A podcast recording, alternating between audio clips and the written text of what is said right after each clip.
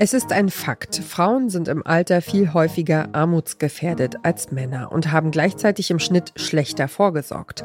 Unser heutiger Podcast-Tipp will das ändern.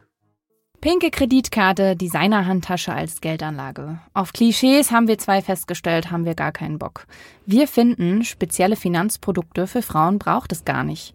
Deswegen sprechen wir in diesem Podcast einfach übers wahre Leben, weil wir sind zwei Frauen, und wir regeln unsere Finanzen. Nicht immer gut und vielleicht auch nicht immer richtig, aber auf jeden Fall mit Lerneffekt. Eben eine Art Reise mit Umwegen, Abkürzungen und Zwischenstopps. Aber unser Ziel erreichen wir trotzdem. Finanzielle Selbstbestimmtheit. Versprochen.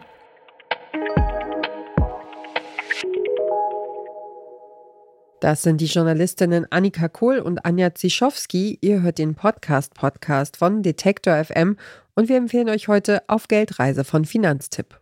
Geldanlage, Sparen, Altersvorsorge. In jeder Folge sprechen die Hosts Anja und Annika über ein Thema aus dem Finanzkosmos.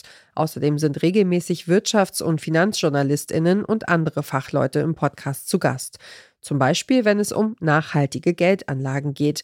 Die werden zwar immer beliebter, wer sein Geld nachhaltig investieren will, steht aber auch vor verschiedenen Angeboten, die versprechen, grün zu sein. Stichwort Greenwashing. Am Ende landet das Geld möglicherweise doch in umweltschädlichen Branchen, erklärt Claudia Müller, Gründerin des Female Finance Forums. Was ich ganz spannend finde, dass du gerade meintest, dass die EU-Taxonomie das auch unter den Unternehmen schwer macht, das richtig in Anführungszeichen auszulegen. Wäre es dann nicht sinnvoller, eine einheitliche Definition endlich mal zu haben vom Nachhaltigkeitsbegriff und das auch direkt irgendwie zu verknüpfen mit der EU-Taxonomie und das irgendwie wirklich greifbar zu machen für alle? Auf jeden Fall. Ähm, das wäre wäre total gut. Das Problem ist, dass im Zweifelsfall schon wir drei in diesem Gespräch es nicht schaffen, ähm, eine einheitliche Definition zu finden. Und auch wirklich, also die Definition gibt es ja und die ist auch relativ standardmäßig von wegen äh, Generationengerechtigkeit. Ja, zukünftige Generationen sollen es genauso gut haben wie heutige lebende Menschen. Okay, und das ist natürlich jetzt auch sehr schwammig. Wenn es also weder in der EU noch in einzelnen Firmen eine einheitliche Definition davon gibt, was Nachhaltigkeit eigentlich bedeutet, dann ist es für die Kundinnen von Banken natürlich besonders schwer, im Dschungel der Anlagen überhaupt durchzublicken. Der Podcast auf Geldreise zeigt deshalb auch immer Lösungen auf und gibt konkrete Tipps, die die eigenen Entscheidungen einfacher machen. Es gibt diverse Infoquellen natürlich. Also du hast vorhin zum Beispiel das Thema, äh, das Forum nachhaltige Geldanlagen genannt. Da kann ich mich informieren. Es gibt die Seite Faire Fonds. Da kann ich auch recherchieren. Also es gibt schon einige, die einfach auch Fonds unter die Lupe nehmen. Stiftung Warentest hat zum Beispiel auch immer wieder wirklich einfach die Bewertungen von nachhaltigen Fonds. Und wenn meiner nicht dabei ist, dann ist das schon mal so ein Indiz, dass mhm. das vielleicht nicht das Allerbeste ist. Wenn ich es wirklich fein also bis ins Detail nachvollziehen möchte, kann ich mir natürlich auch die einzelnen Unternehmen anschauen. Da muss ich gestehen, also das habe ich gemacht, weil ich mich halt professionell mit dem Thema beschäftige. Als normale Investorin würde ich das jetzt eher nicht machen. Also da hätte ich einfach überhaupt keine Lust zu, weil ich möchte ja eigentlich, dass es ein Siegel gibt, das vertrauenswürdig ist. Das würde ich mir wünschen. Ja. Und das bringt uns halt wieder zurück zu dem, zu der Definition und den Kriterien und so weiter. Viele Geldreise-Episoden nehmen sich Finanzbasics vor. Wie kümmere ich mich am besten ums Elterngeld? Wie sichere ich mich ab für den Fall einer Berufsunfähigkeit? Und brauche ich eigentlich ein Tagesgeldkonto? So, Anja, jetzt aber los. Erklär doch mal für alle, was ist denn ein Tagesgeldkonto? Eigentlich ist es nichts anderes als ein Bankkonto und funktioniert dabei ganz ähnlich wie das Girokonto.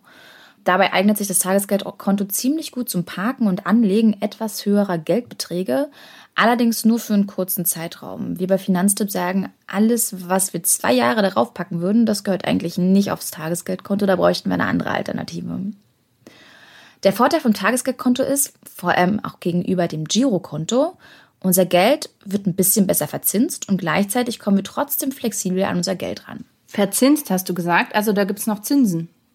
Ja, da gibt es tatsächlich noch Zinsen. Hm, aktuell locken sichere Banken mit circa 0,5 Prozent Zinsen. Ja, ich weiß, es ist jetzt nicht die Welt, aber immerhin 0,5 Prozent mehr als beim Girokonto.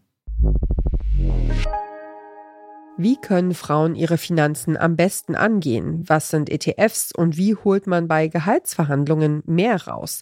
Der Podcast auf Geldreise liefert Informationen, die dabei helfen, finanziell sicher dazustehen, auch wenn die Rente sich vielleicht noch weit weg anfühlt. Davon profitieren natürlich nicht nur Frauen, sondern auch Männer. Auf Geldreise ist eine Produktion des Geldratgebers Finanztipp. Neue Folgen gibt es alle zwei Wochen donnerstags. Und wer diesen Podcast hört, weiß, wie man im Geld schwimmt, ohne baden zu gehen. Das war's für heute vom Podcast Podcast. Wenn euch unsere Podcast-Tipps gefallen, dann folgt uns doch auf der Podcast-Plattform eurer Wahl, damit ihr keine Episode mehr verpasst und empfehlt uns einem anderen Menschen weiter, der sich genauso für Podcasts begeistert wie ihr und wir. Dieser Tipp kam von Esther Stephan, Redaktion Caroline Breitschädel, Johanna Voss und Doreen Rothmann, Produktion Florian Drexler. Und ich bin Ina Lebedjew. Wir hören uns.